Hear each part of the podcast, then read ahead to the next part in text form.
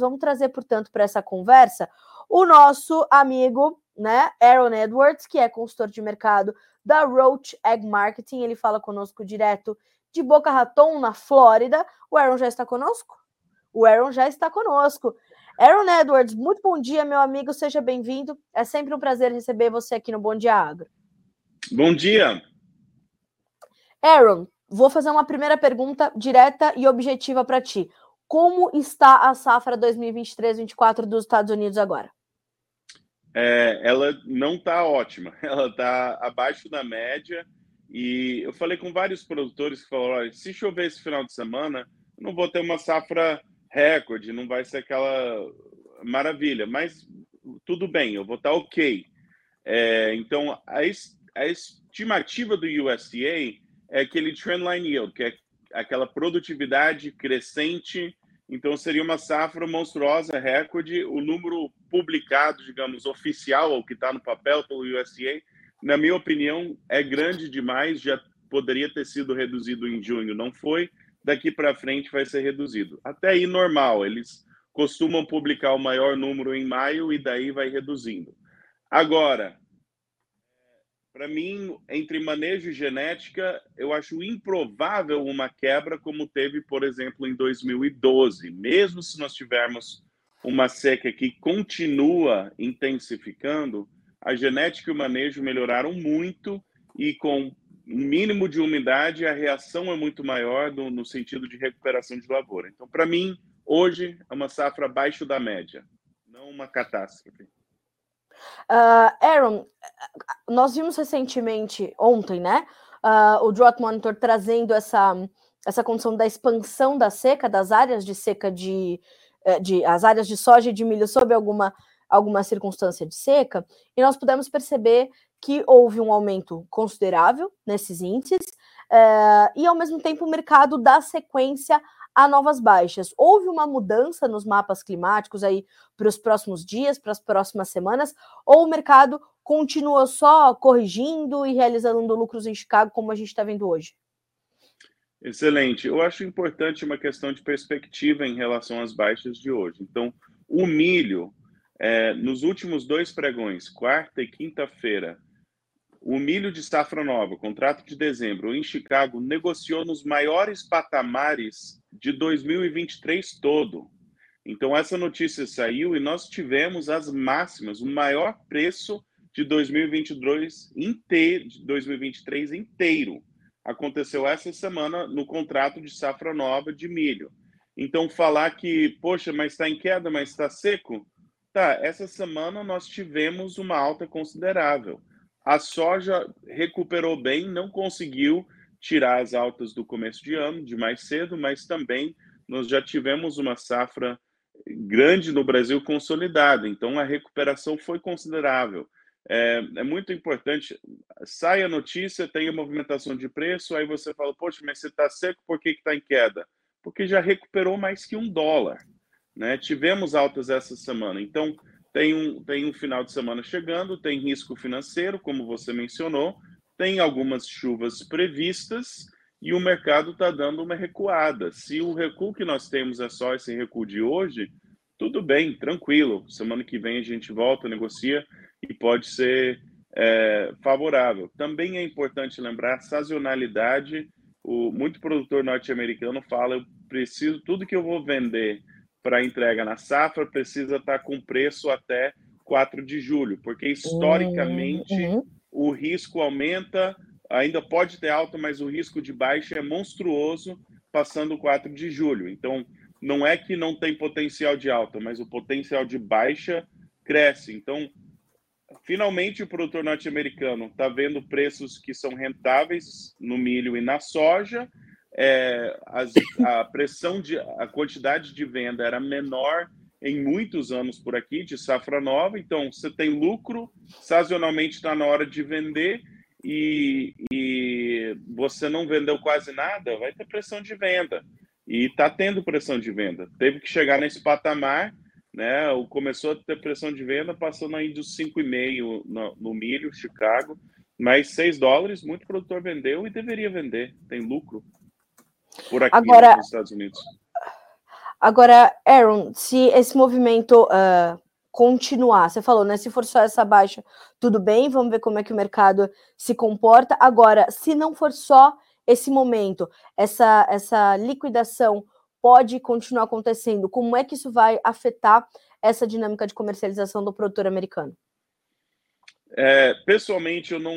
Eu acho que antes do dia 4 de julho, eu não vou apontar tendência de alta ou de baixa nesse mercado.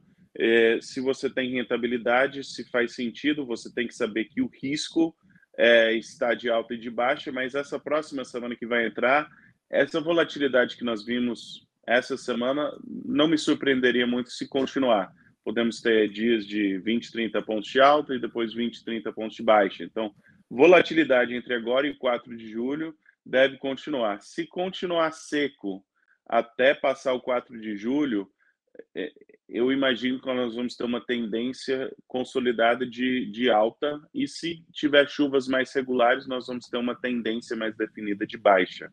Então, volatilidade no curto prazo, e para mim, apontar tendência nesse mercado tem que saber o clima, mas provavelmente o rumo que tomar depois do 4 de julho vai ser o direcionamento por um, por um tempo. Né? Se está sustentado com altas, vai continuar subindo um tempo e, e o contrário é verdadeiro.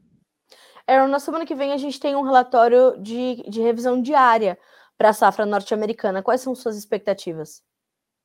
É, eu gostaria de ver redução na produtividade, mesmo se não tiver redução na, na produtividade, é, bom, deveria ter. Em relação à área, eu não antecipo grandes mudanças por aqui, porque, como eu já falei anteriormente, teve é, causa do seguro, até áreas questionáveis, não teve muito abandono ou plant, plantaram cedo, plantaram dentro da janela e não replantaram ou não por causa do seguro. Então, choques de área eu não antecipo um grande, uma grande alteração em relação a isso. E também é importante observar é, a, a demanda soja e milho disponível, seja nos Estados Unidos ou no Brasil, essa alta em Chicago, o prêmio fez um movimento contrário. Então, num, tanto no Brasil quanto nos Estados Unidos, teve recuperação em Chicago e o grão disponível não mudou muito de valor, é, porque o prêmio foi na direção contrária. Então, para mim, é, isso não, não mostra que tem uma nova onda de demanda disposto a pagar mais. Teve um risco climático, os uhum. Se desfizeram da posição compra, é, vendida no milho, ajudou o preço do milho, compraram um pouco na soja, e imagino que agora estão abandonando um pouco dessa posição comprada. E então, assim, não é aquela, aquele impulso de demanda de falar eu estou disposto a pagar cada vez mais. Então, para mim, é, eu tenho minhas reservas de falar que esse é um, uma movimentação sustentada de alta. Ou seja, Aaron, uh, o que nós vemos acontecer para o produtor brasileiro é quase que uma, uma manutenção dos preços diante desse movimento que você acabou de descrever para nós, porque aqui no Brasil os prêmios também tiveram essa, essa movimentação, como você acabou de descrever, né? E, perfeito. E soja e milho disponível nos Estados Unidos, a mesma coisa. É, o que uhum. mudou o preço bastante foi safra nova que o prêmio tava, não mexeu no prêmio de safra nova e os ganhos de Chicago puderam recuperar, ou mexeu pouco no prêmio de safra nova. Então, não é que o comprador ficou mais preocupado, é que nós não sabemos a oferta da próxima safra norte-americana. Aaron, a gente é, é, tem como trazer ao produtor uma, uma perspectiva aqui no Brasil uh, de novos, novos momentos, como os que nós vimos nos últimos dias, de altas é, um pouco mais intensas ou patamares que podem ser recuperados caso a, a, essa volatilidade continue, ou tudo vai depender a partir desse momento dessas chuvas que caírem ou não, de como as temperaturas vão se comportar, para a gente saber como é que os preços vão caminhar? É uma excelente pergunta. Para o produtor brasileiro, para mim você tem que ter duas leituras. Uma é rentabilidade safra nova.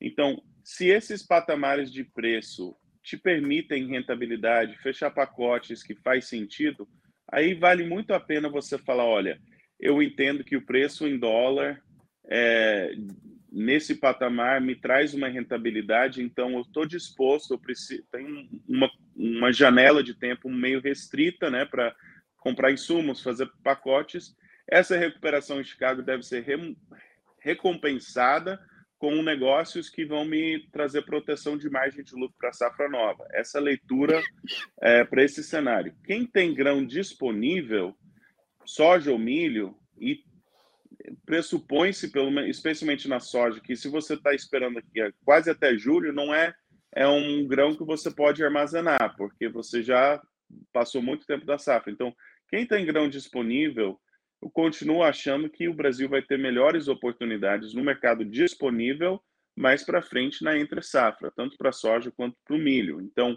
se você consegue fechar rentabilidade na sua operação do próximo ano, essa recuperação em Chicago faz diferença para isso?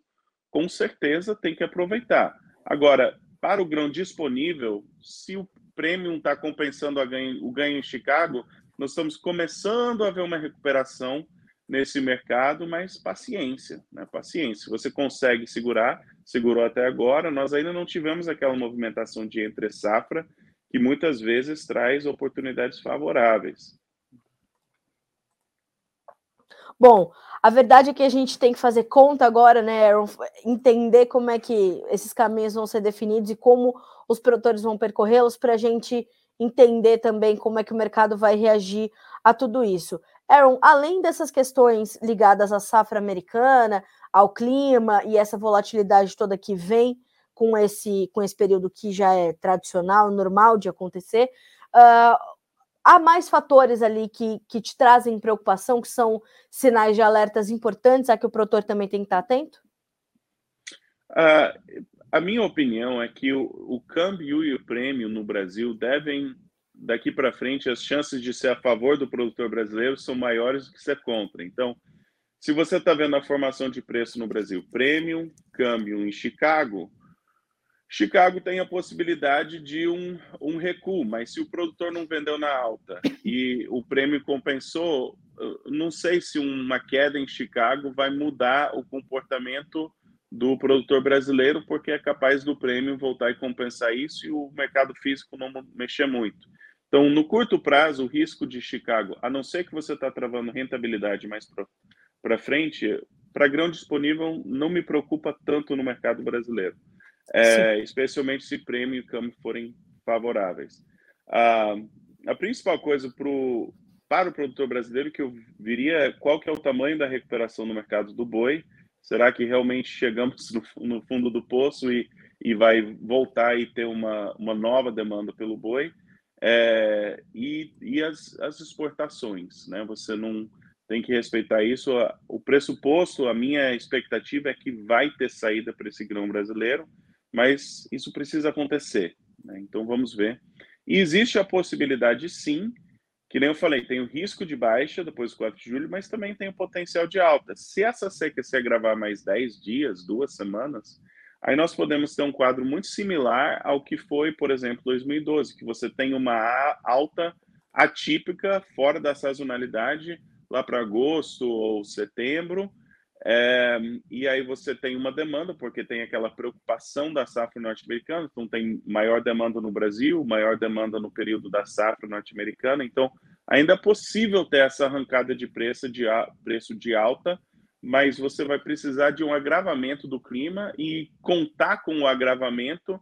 Se você já tem rentabilidade, já fechou seus negócios, é, tem que pé no chão, né? Pé no chão. Se dá para trabalhar rentabilidade com o que nós já aconteceu, é importante aproveitar essas oportunidades. É isso mesmo. Aaron, te agradeço muito por estar conosco na manhã desta, dessa sexta-feira para a gente atualizar as condições da safra americana, as orientações para o mercado. Sempre bom receber você por aqui. Muito obrigada, meu amigo, mais uma vez pela, pela oportunidade de, de conversar contigo, de dividir essas informações com a nossa audiência. Bom trabalho para essa sexta-feira e bom final de semana. Também, abraço. Abraço, até a próxima. Senhoras e senhores, então conosco, Aaron Edwards, consultor de mercado da Roach Egg Marketing, uh, falando sobre essas condições da safra norte-americana e as formas como o mercado pode, pode reagir. Uh, eu acho que é, é, muito importante essa pontuação do Aaron quando ele faz essa comparação com a safra 2012 13, que tem sido uma comparação muito frequente entre os analistas e consultores de mercado. Foi um ano muito difícil para os produtores americanos há 10 anos, né? Quando nós tivemos ali dois, três, quase, quase toda o Corn Belt sobre uh, uma, uma condição muito agressiva de seca, né? Nós tínhamos dois terços, pelo menos, do Corn Belt sob alguma condição muito severa de clima, uma perda de produtividade importante, uma quebra de safra. Para essa temporada, o Aaron é, é bastante, bastante enfático ao trazer essa, esse comentário. Ele diz: olha, realmente a gente tem uma, uma safra bastante fragilizada, precisa chover, as temperaturas precisam né, dar, um, dar uma, uma amenizada para que as coisas caminhem melhor, mas por manejo e por genética, não vejo uma mudança, é, é, uma, uma quebra tão drástica, tão agressiva como se registrou em 2012 e 13. Então, este é um parâmetro importante, tá? Então, tenham isso em mente.